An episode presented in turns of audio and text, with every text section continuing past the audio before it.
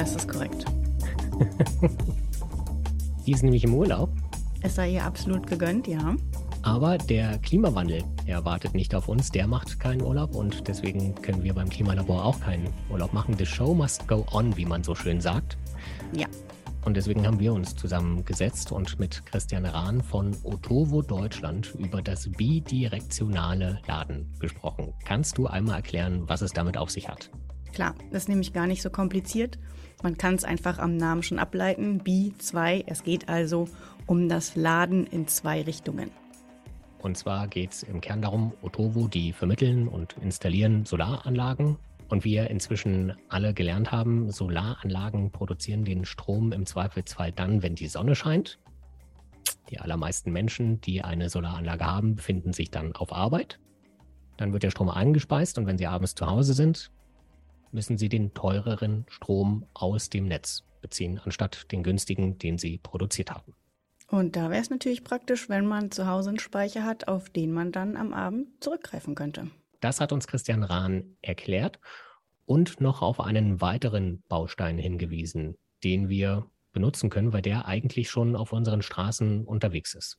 Man könnte nämlich aus den E-Autos sozusagen ein rollendes Kraftwerk machen. Das wäre doch super spannend. Rollende Energiespeicher, weil die ungefähr 23 Stunden am Tag einfach nur auf der Straße rumstehen und wenn sie da rumstehen, tja, dann können die doch unsere Energie speichern, die wir dann abends benutzen wollen. Genau. Und es wäre total praktisch, wenn wir aus den mhm. E-Autos sozusagen rollende Kraftwerke machen könnten. Ist auch gar nicht so kompliziert. Ein weiterer Aspekt sind einfach die Ladesäulen, die nachjustiert werden müssten. Und dann wären wir da schon einen ganzen Schritt weiter. 2030 sollen 15 Millionen E-Autos auf unseren Straßen rumrollen und die hätten dann eine Kapazität von 100 Atomkraftwerken. Darum geht's in der neuen Folge Klimalabor. Auf geht's. Auf geht's. Dann sage ich Hallo und herzlich willkommen, Christian Rahn im Klimalabor. Vielen Dank, dass Sie sich Zeit für uns nehmen. Wir wollen mit Ihnen heute über bidirektionales Laden sprechen. Erklären Sie uns doch bitte einmal, was bidirektional bedeutet und was das mit dem Laden zu tun hat.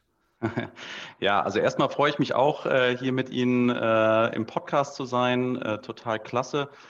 Bidirektionales Laden, das bedeutet schlicht, Energie in beide Richtungen auszutauschen. Mhm.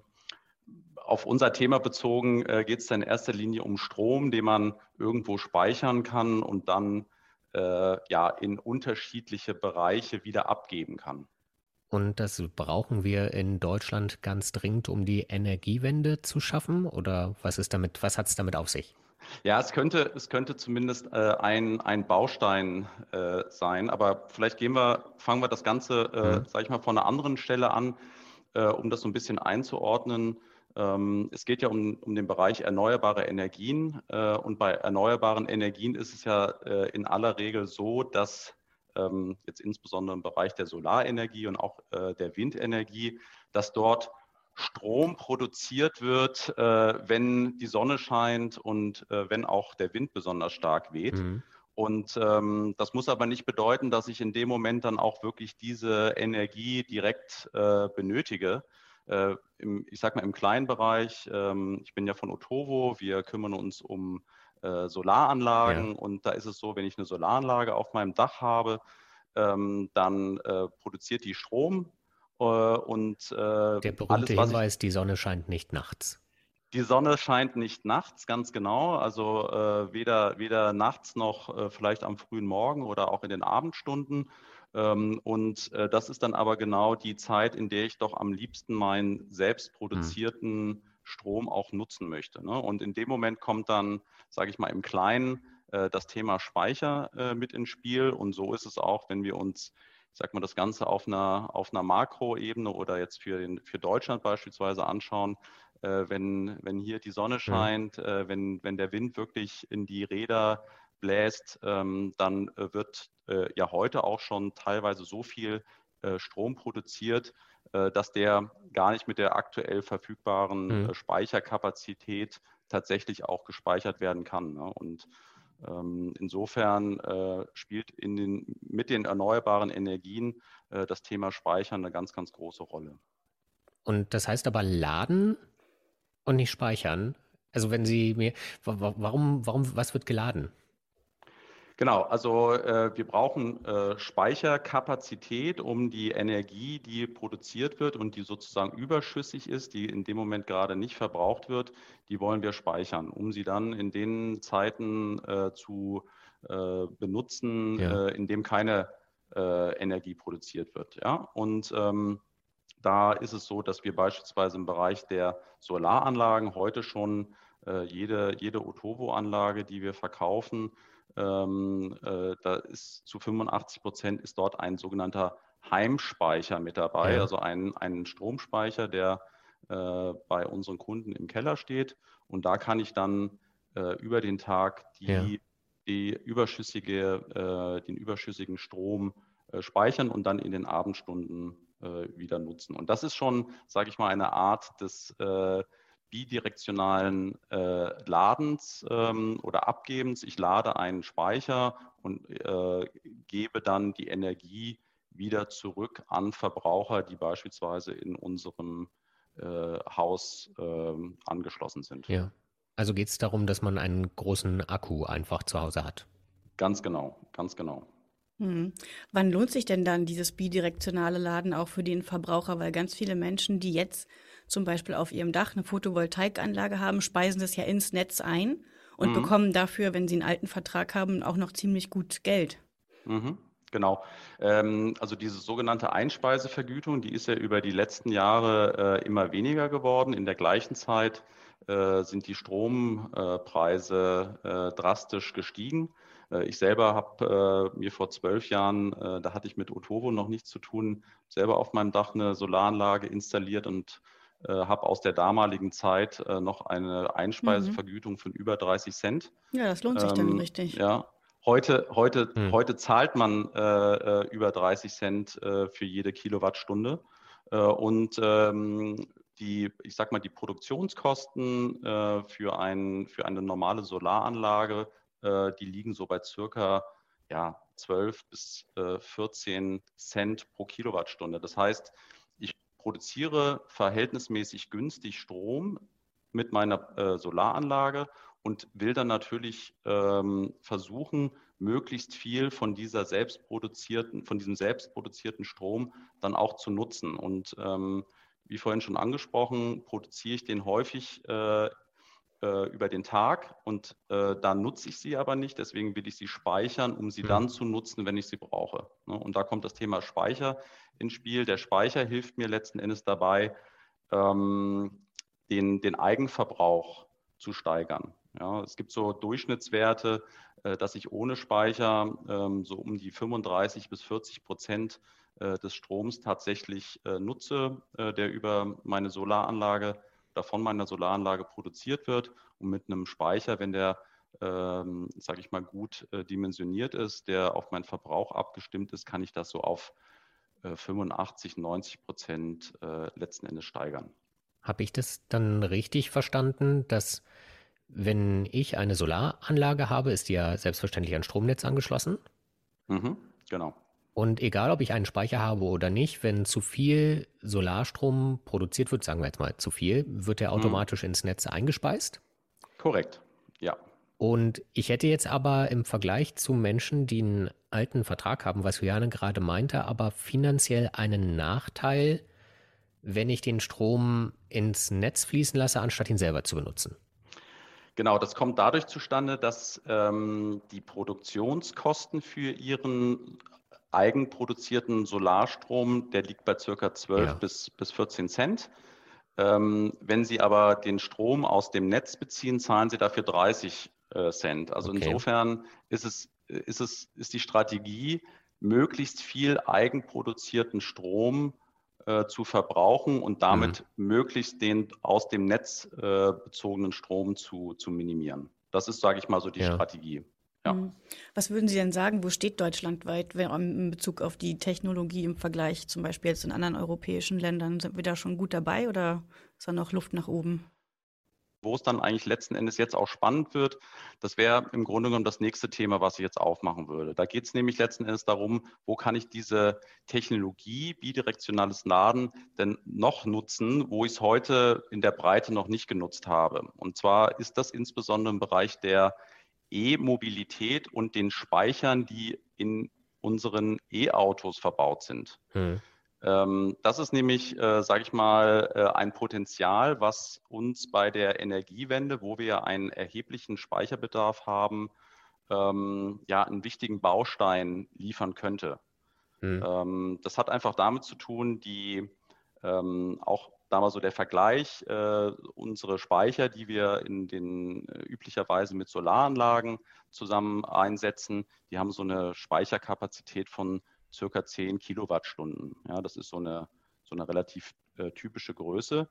Äh, in unseren E-Autos sind die im Durchschnitt um die 75 äh, Kilowattstunden groß. Ja? Also ein, mhm. ein Vielfaches dessen, was wir heute an Speicherkapazität in, in, mhm. unseren, in unseren Häusern als Heimspeicher drin haben. Also ein gigantisches Potenzial und die, das bidirektionale Laden, die Technologie, ähm, die ist in der Lage, äh, dieses immer jetzt größer werdende Speicherpotenzial durch die äh, immer äh, größer werde, werdende Anzahl von, von äh, Elektroautos quasi für uns verfügbar zu machen. Und ähm, das ist eigentlich das Besondere oder das Spannende äh, jetzt bei, der, bei dieser Te Technologie und bei dem Thema bidirektionales Laden. Also E-Autos sind super gute Energiespeicher.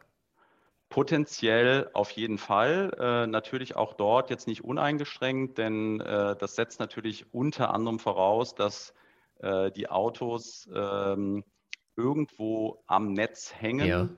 Äh, und dort dann letzten Endes auch ähm, ja, äh, entweder geladen oder ähm, ihren Speicher äh, zur Verfügung stellen können. Ne? Und das tun sie natürlich nicht, wenn sie irgendwo unterwegs sind. Jetzt wissen wir natürlich, ähm, äh, dass äh, die Autos, äh, ich glaube, zu 95 Prozent rumstehen. und hm. insofern wäre das natürlich jetzt ein, ein, ein, ganz neues, ein ganz neues Potenzial, die, die Autos, die bei uns idealerweise vor der Tür stehen oder irgendwo, wo sie in die, ich sag mal, hm. Ladeinfrastruktur mit eingebunden sind, äh, dort auch letzten Endes äh, zu nutzen. Können ja. das die, die ich draußen bei mir in der Umgebung sehe auf der Straße? Nein, die haben sie, mhm. nein, die, die, die haben wir hier in aller Regel, die haben wir hier in aller Regel noch nicht. Äh, es gibt schon äh, aktuell den einen oder anderen Feldversuch, ähm, äh, beispielsweise in, in, in Schwäbisch Hall, da hat ja. die Gemeinde ein ähm, Parkhaus mit entsprechenden Ladesäulen versehen ähm, wo man sozusagen sein E-Auto mit der entsprechenden Technologie anschließen kann und dort schon ja, bestimmte Dinge im Bereich des bidirektionalen Ladens äh, umsetzen kann. Äh, aber das ist, da sind wir hier in Deutschland tatsächlich noch, noch ganz am Anfang. Hm, aber woran liegt das? Könnte man die noch nachrüsten? Weil aus dem Kopf könnte ich jetzt bestimmt fünf, sechs, sieben ähm, Ladestationen bei mir in der Umgebung nennen. Also die Infrastruktur, zumindest in meinem Kiez, Jetzt brauchst ist du nur noch ein E-Auto. Ja. Ja, also die, ähm, es, ist, es ist in dem Sinne äh, nicht, nicht die Frage, ob die Technologie da ist oder nicht da ist, mhm. äh, ob es möglich ist. Es ist alles möglich, denn äh, auch im beispielsweise hier in unseren Nachbarländern, es gibt in, in den Niederlanden, in Utrecht, äh, da gibt es schon sehr, sehr viel Infrastruktur. Äh, da kann man sowohl im privaten als auch im öffentlichen Bereich sein Auto äh, in das, äh, äh ich sag mal, Stromnetz hm. mit einbinden. Ähm, und in Asien, äh, wie so oft, äh, sind wir da in, in, in vielen Ländern hm. Äh, schon deutlich weiter, was das anbetrifft. auch auf Seiten der Autohersteller ähm, sind wir da schon sehr, sehr weit. Ähm, also man braucht im Grunde genommen Software, die in der Lage ist, bestimmte intelligente Lade- und Entladeprozesse zu, zu managen. Äh, man braucht entsprechende Hardware. Da geht es letzten Endes darum, äh, die, die äh, Stecker zu haben. Hm, also könnte die man die nachrüsten quasi? Die könnte, die könnte, man, die könnte man nachrüsten, hm. beziehungsweise äh, viele Autos sind dafür schon entsprechend vorgesehen. Ähm, und äh, man müsste dann ja in, in einigen Bereichen dann die, die Infrastruktur hardware-seitig äh, entsprechend aufsetzen. Mhm, aber, aber, ist dann die Technik zu anspruchsvoll oder sind die rechtlichen Hürden momentan zu hoch? Woran liegt es? Ja, ich würde sagen, äh, das Thema rechtliche Hürden, Regulierung, ähm, da ist auch noch einiges äh, zu tun. Ähm, äh, aber ich würde jetzt mal grundsätzlich sagen, wenn uns andere Länder vormachen, dass hm. es grundsätzlich funktioniert, äh, gibt es, sage ich mal, keinen kein Grund, äh, dass es nicht auch in Deutschland äh, eine gute hm. Rolle spielen kann. Ne?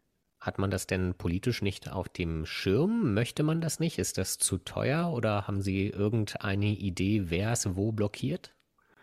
Also ich habe jetzt gerade äh, gesehen, dass vor, vor zwei, drei Tagen, da gab es ein, ein, neues Förderprogramm äh, mhm. von der Bundesregierung, die mit, ich glaube, knapp äh, 100 Millionen das ganze Thema äh, bidirektionales äh, Laden ähm, speziell fördert. Ja. Also ich glaube, dass man das schon auf dem Schirm hat. Ähm, und äh, ich bin da auch sehr zuversichtlich, dass in dem Bereich eine ganze Dinge jetzt auch in, in Gang kommen, weil das, das Potenzial ist, ist riesig. Ähm, wenn man das, kann man sich vielleicht daran verdeutlichen, ähm, es gibt ja, gibt ja viele, äh, ich sag mal, Prognosen, die äh, beispielsweise, was die äh, Verbreitung der, der Elektroautos anbetrifft, mhm. da, da wird von bis zu 15 Millionen äh, Fahrzeugen gesprochen, die bis zwei, äh, 2030 letzten Endes hier in Deutschland unterwegs sind. Die haben, wenn man das mal so ein bisschen hochrechnet, eine, eine Kapazität von, von 100 Atomkraftwerken. Mhm. Oh, wow. Also das ist schon, das ist schon gigantisch.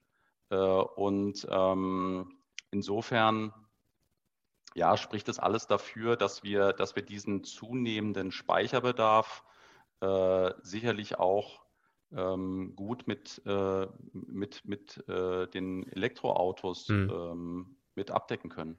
Und dann war es vielleicht die große Koalition, die das verschlafen hat oder das ist jetzt so das, ja, die, die Schlussfolgerung daraus, wenn es jetzt ein Förderprogramm gibt.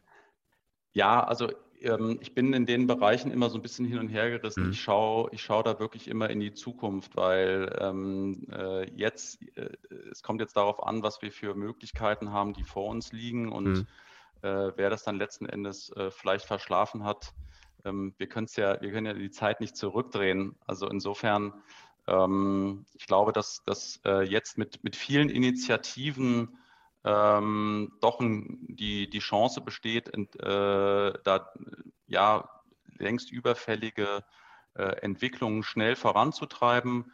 Äh, die erneuerbaren Energien mit, mit Photovoltaik, mit, Wind, äh, der, der äh, massive Ausbau ist ein Baustein. wir brauchen entsprechende Speicherkapazitäten. Ja da können die Elektroautos eine äh, wichtige Rolle, aber sicherlich auch nicht die einzige mhm. Rolle äh, mitspielen und äh, damit einhergehend dann solche Technologien wie das, wie das bidirektionale Laden. Wie teuer wäre das denn jetzt momentan, wenn ich, sage ich mal, in meinem Haus eine Photovoltaikanlage und mir so einen Speicher in die Garage stellen wollen würde? Und ein E-Auto. Oh. Falls man also eins bekommt, die sollen ja äh, derzeit schwer, mhm. zu, schwer zu bekommen sein.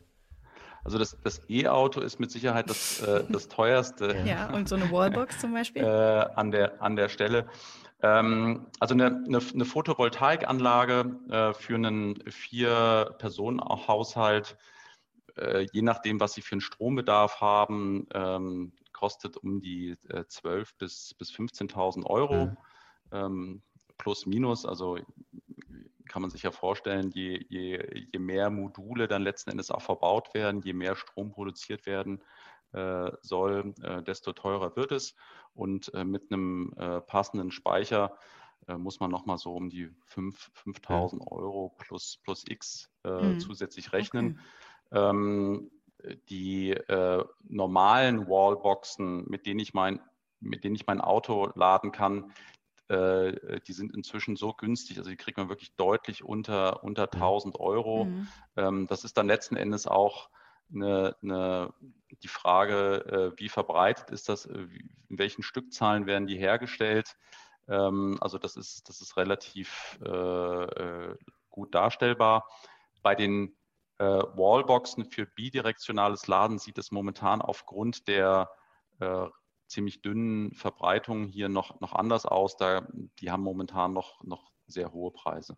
Also schon eine höhere fünfstellige Summe mindestens, vielleicht sogar sechsstellig, wenn man dann tatsächlich auch noch das E-Auto mit dazu rechnet. Ja, also die, die, die, die, die Wallbox habe ich jetzt äh, vor kurzem mal gelesen, die kostet so um die 10.000 Euro. Ja. Hm. Ähm, aber das ist wirklich, würde ich mal sagen, äh, aktuell nicht, nicht repräsentativ, äh, weil sie einfach nicht verbreitet ist. Ähm, ich kann mir durchaus vorstellen, dass das, äh, wenn das äh, in, in der Breite eingesetzt wird, dass wir dort dann auch auf einem, auf einem Preisniveau sind, wie wir das momentan bei den konventionellen äh, Wallboxen auch sehen. Ist denn die Nachfrage bei Ihnen und Otovo derzeit hoch nach Solaranlagen? Die ist, die ist extrem hoch, ähm, äh, hat letzten Endes auch nochmal durch die äh, Ukraine-Krise mhm. ähm, einen besonderen, nochmal eine besondere Dimension mit eingenommen. Aber ähm, sie haben im Grunde genommen jetzt schon seit vielen Jahren aufgrund der Konstellation, dass die Energiepreise, die Strompreise so massiv gestiegen sind, in der gleichen Zeit mhm. die Kosten für Solaranlagen aber extrem gesunken sind und damit auch die Kosten pro produzierter äh, Solarstunde ähm, deutlich gesunken sind. Äh, so viel Einsparpotenzial, ähm, dass die Nachfrage schon allein ja. äh, deswegen so groß ist. Haben Sie zufällig einen, es ist ja, wir, wir wollen ja mal gerne konkrete Zahlen haben, haben Sie zufällig einen mhm. Zahlenwert, um wie viel mehr die Nachfrage in den letzten vier Monaten gestiegen ist? Kann man das irgendwie sagen? Hat die sich verdoppelt oder? Die hat sich, die hat sich äh, in, in, ich sag mal, gerade zu Anfang der Ukraine-Krise ähm, verdoppelt. Mhm. In der, in der Nachfrage ist jetzt ein bisschen wieder auf äh, Normalniveau mhm. gesunken, aber anhaltend hoch. Ja. ja. Und die Wartezeit ist dann ungefähr wie lang? Das hängt so ein bisschen darauf, äh, hängt so ein bisschen davon ab, ähm, was man konkret äh, für eine Anlage hat. Ähm, mhm. Bei Otovo ist es so, dass Sie mit Wartezeiten von ja, um die drei Monaten rechnen müssen. Ja, also wenn Sie heute eine Anlage bei uns äh, beauftragen, dann ähm, braucht es um die drei Monate, bis die dann tatsächlich auch auf dem Dach äh, installiert ist. Ähm, es kann auch schneller gehen, aber ja. ich sag mal, drei Monate ist so ein ganz guter, ganz guter Richtwert. Da ist ja ein Problem, von dem ich immer höre, häufig auch, dass Monteure fehlen die die mhm. Solaranlage dann tatsächlich oder letztendlich auf dem Dach montieren können. Hätten wir mehr Monteure, könnte man das dann schon schneller schaffen oder gibt es noch andere Probleme? Ja, also es ist grundsätzlich so, dass das Thema Fachkräftemangel ähm, in unserer Branche auch eine große Rolle spielt. Ähm, dass dort, ich sag mal, ein Ungleichgewicht zwischen Nachfrage und Installationskapazität äh, besteht. Um das mal so mhm. ein bisschen zu verdeutlichen, ähm, wir haben, glaube ich, in, also wir von Otovo, wir äh, fokussieren uns ja auf äh, den, den privaten Bereich, also auf die, auf die Eigenheimbesitzer, die ähm, auf, ihrem, äh, auf ihrem Eigenheim äh, eine Anlage installieren wollen. Es äh, gibt da in Deutschland so circa 15 Millionen äh, Häuser, die dafür geeignet sind und davon haben noch nicht mal 10 Prozent oder knapp 10 Prozent tatsächlich jetzt schon eine Anlage äh, auf dem Dach. Also das, das Potenzial ist riesig, die Nachfrage ist groß. Wir installieren aber aktuell mit den vorhandenen Installationskapazitäten irgendwas zwischen 250 und 300.000 Anlagen pro Jahr. Ne? Also da können Sie, da haben Sie ein Gefühl, äh, wie groß ist der Markt, äh, wie groß ist jetzt gerade die Geschwindigkeit, mit der wir Anlagen installieren. Und da könnte deutlich mehr gehen. Also nochmal, Installationskapazität ist sicherlich ein Faktor. Jetzt in den letzten äh, Monaten äh, auch bedingt durch äh, Pandemie, durch grundsätzliche ähm, äh, Lieferketten, äh, Schwierigkeiten global. Ja. Ähm, ist es so, dass auch das Thema Hardware-Verfügbarkeit äh, eine Rolle spielt. Was mhm. muss man denn aktuell alles beachten, wenn man überlegt, sich eine Solaranlage anzuschaffen. Wir haben jetzt schon festgestellt, idealerweise hat man eh ein Eigenheim dafür. Mhm. Aber ähm, vielleicht auch, wenn man jetzt tatsächlich, es gibt ja Solaranlagen für Balkone oder für Dachterrassen, mhm. die man benutzen kann. Ähm, worauf muss man denn alles achten beim, bei diesem Vorhaben?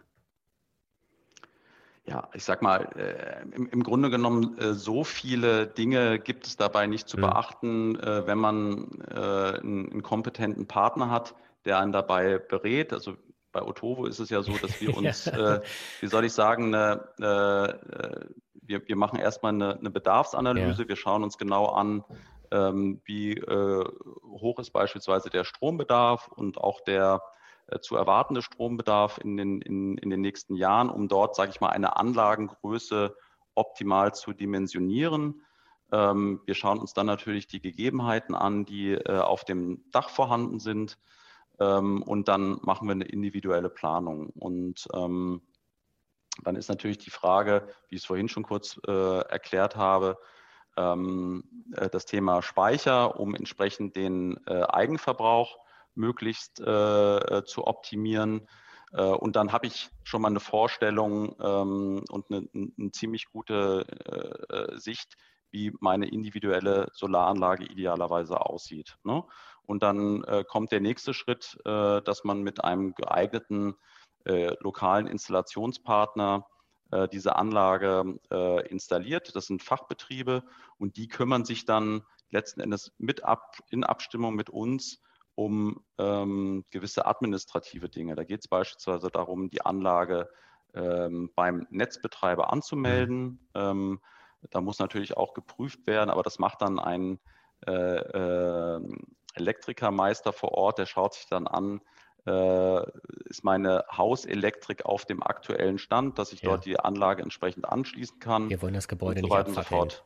Genau, genau. Ne, da gibt es natürlich gibt es natürlich eine Menge Dinge äh, dort an der Stelle zu beachten, aber das ist jetzt, sage ich mal, nichts, worum sich der, äh, der Kunde oder wo ich mich mhm. als Kunde aktiv drum, drum kümmern muss. Ähm, und es gibt ein, äh, ein Register, bei dem, ein Bundesregister, bei dem äh, sämtliche Solaranlagen auch äh, registriert sind und angemeldet äh, werden müssen. Ähm, und das ist aber auch kein, mhm. kein, kein Hexenwerk. Da muss man im Grunde genommen äh, nur seine Anlage mit den Leistungswerten ähm, äh, an, äh, eingeben und, an, und ja. registrieren lassen. Äh, und damit ist es dann auch schon getan. Ne? Mhm. Und, aber bevor wir dahin kommen, muss ja das Konzept an sich vielleicht auch ein bisschen weiter verbreitet werden. Ich kann jetzt nur aus meinem ganz persönlichen Umfeld sagen, selbst mhm. diejenigen, die eine Solaranlage auf dem Dach haben, die bald eine Wallbox in der Garage haben werden, haben sich vom bidirektionalen Laden jetzt auch noch nicht gehört. Und das sollten doch eigentlich die sein, die sich mit dem Thema schon beschäftigt haben, oder? Hätten die das dann nicht besser wissen müssen eigentlich?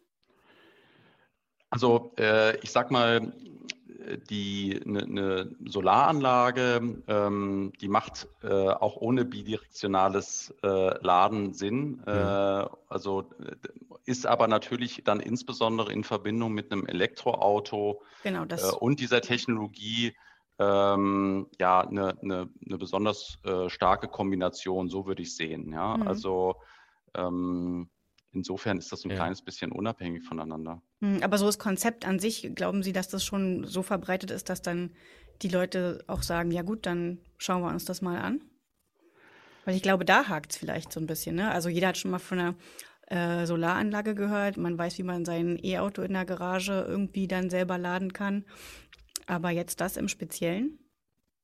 Hm, ich glaube, dass, da, dass, dass wir da noch relativ am Anfang sind. Ne? Und das wird dann aber sicherlich äh, jetzt auch mehr und mehr äh, mit, äh, mit der Verbreitung von entsprechenden Elektroautos, die über mhm. die Technologie verfügen, äh, mit in den Markt gepusht. Ne? Mhm. Also VW tut das ja beispielsweise. Mhm.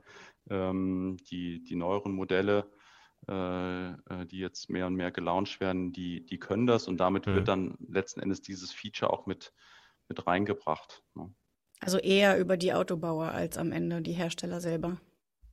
Ja, also das ist, das ist so ein bisschen wie, äh, keine Ahnung, MP3-Technologie. Äh, die Technologie per se, äh, die zeigt sich dann letzten Endes durch, durch entsprechende äh, Geräte, äh, mhm. die, ähm, die, durch diese äh, Technologie ähm, ja, ihr Potenzial entfalten. Und so würde ich es dann letzten Endes auch ja. beim direkt, bidirektionalen Laden und den Elektroautos äh, sehen. Mhm. Ne? Es ist eine, ist eine, Technologie, die dann da zum Einsatz kommt. Ähm, und die dann letzten Endes auch äh, ja, durch, die, durch die entsprechenden äh, Hersteller, denke ich, mit in den Markt gepusht werden. Hm. Ne? Und, und natürlich dann auch mit entsprechenden äh, Möglichkeiten und vielleicht auch Services, äh, die dann da drumherum äh, hm. entstehen. Da haben wir noch gar nicht so richtig drüber gesprochen. Ähm, da gibt es vielleicht so zwei, zwei Begriffe. Also zum einen ähm, äh, spricht man gerne von, von äh, also in Verbindung von Elektroautos und deren Möglichkeiten, was das bidirektionale Laden anbetrifft, von Vehicle to Home. Also da geht es ja. wirklich darum, was, was macht mein, mein Auto, was jetzt äh, ähm, bei mir zu Hause tatsächlich äh, mit, mit meinem ähm, Energiekreislauf zu Hause angeschlossen ist. Äh, was habe ich da für Möglichkeiten? Ähm, da ist es, sage ich mal, schlicht der, die Speichermöglichkeit, ja, die ich äh, äh, die ich dann habe durch das Auto. Mhm. Ähm, und es gibt den äh, Begriff des Vehicle to Grid. Und beim Vehicle ja. to Grid ist es so, dass ähm, mein Auto dann beispielsweise Strom an das äh, öffentliche Netz abgibt. Ja. ja. Das funktioniert da aber auch mit Ladesäulen, die irgendwo. Genau, genau. Das, ja. das, das ist dann, sage ich mal, von meinem, von meinem äh, Zuhause unabhängig. Das passiert dann irgendwo.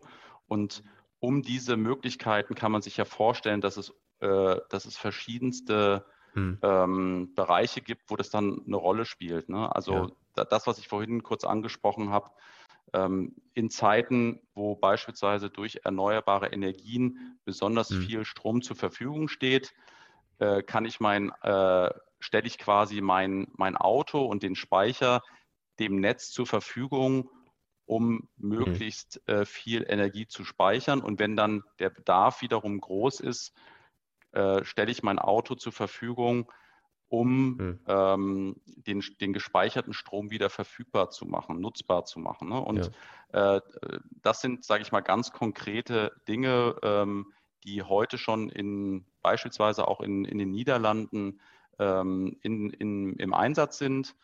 Ähm, da können auch äh, die Teilnehmer entsprechend äh, Erlöse erzielen. Also da geht es wirklich darum, auch, ähm, ich habe mal gelesen, um die 1000 Euro kann, ja. kann, kann, da durchaus verdient werden, äh, indem man dort seinen Speicher zur Verfügung stellt. Äh, und das sind ja schon ganz, ganz interessante, äh, ganz interessante Einsatzzwecke, hm. ähm, die sicherlich dann auch dazu führen können, äh, dass mehr und mehr Verbraucher sagen, ja Mensch, das, das möchte ich gerne machen. Ja. Idealerweise haben wir dann 2030 15 Millionen rollende Batterien in Deutschland auf den Straßen, die im besten Fall auch mit erneuerbaren Energien aufgeladen werden. Ganz genau. Ganz und genau. uns Tag und Nacht mit Strom versorgen. Oder so dabei helfen, aus. uns mit Strom zu versorgen. Auf jeden Fall. Also als zumindest mal als ein, ein Baustein von vielen. Ne? Ja, da da geht es ja auch drum. Herr Rahn, das war sehr, sehr interessant.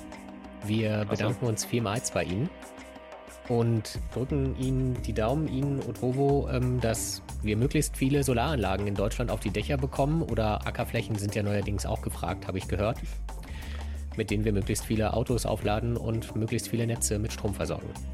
Auf jeden Fall. Ja, herzlichen Dank fürs Gespräch. Danke Ihnen.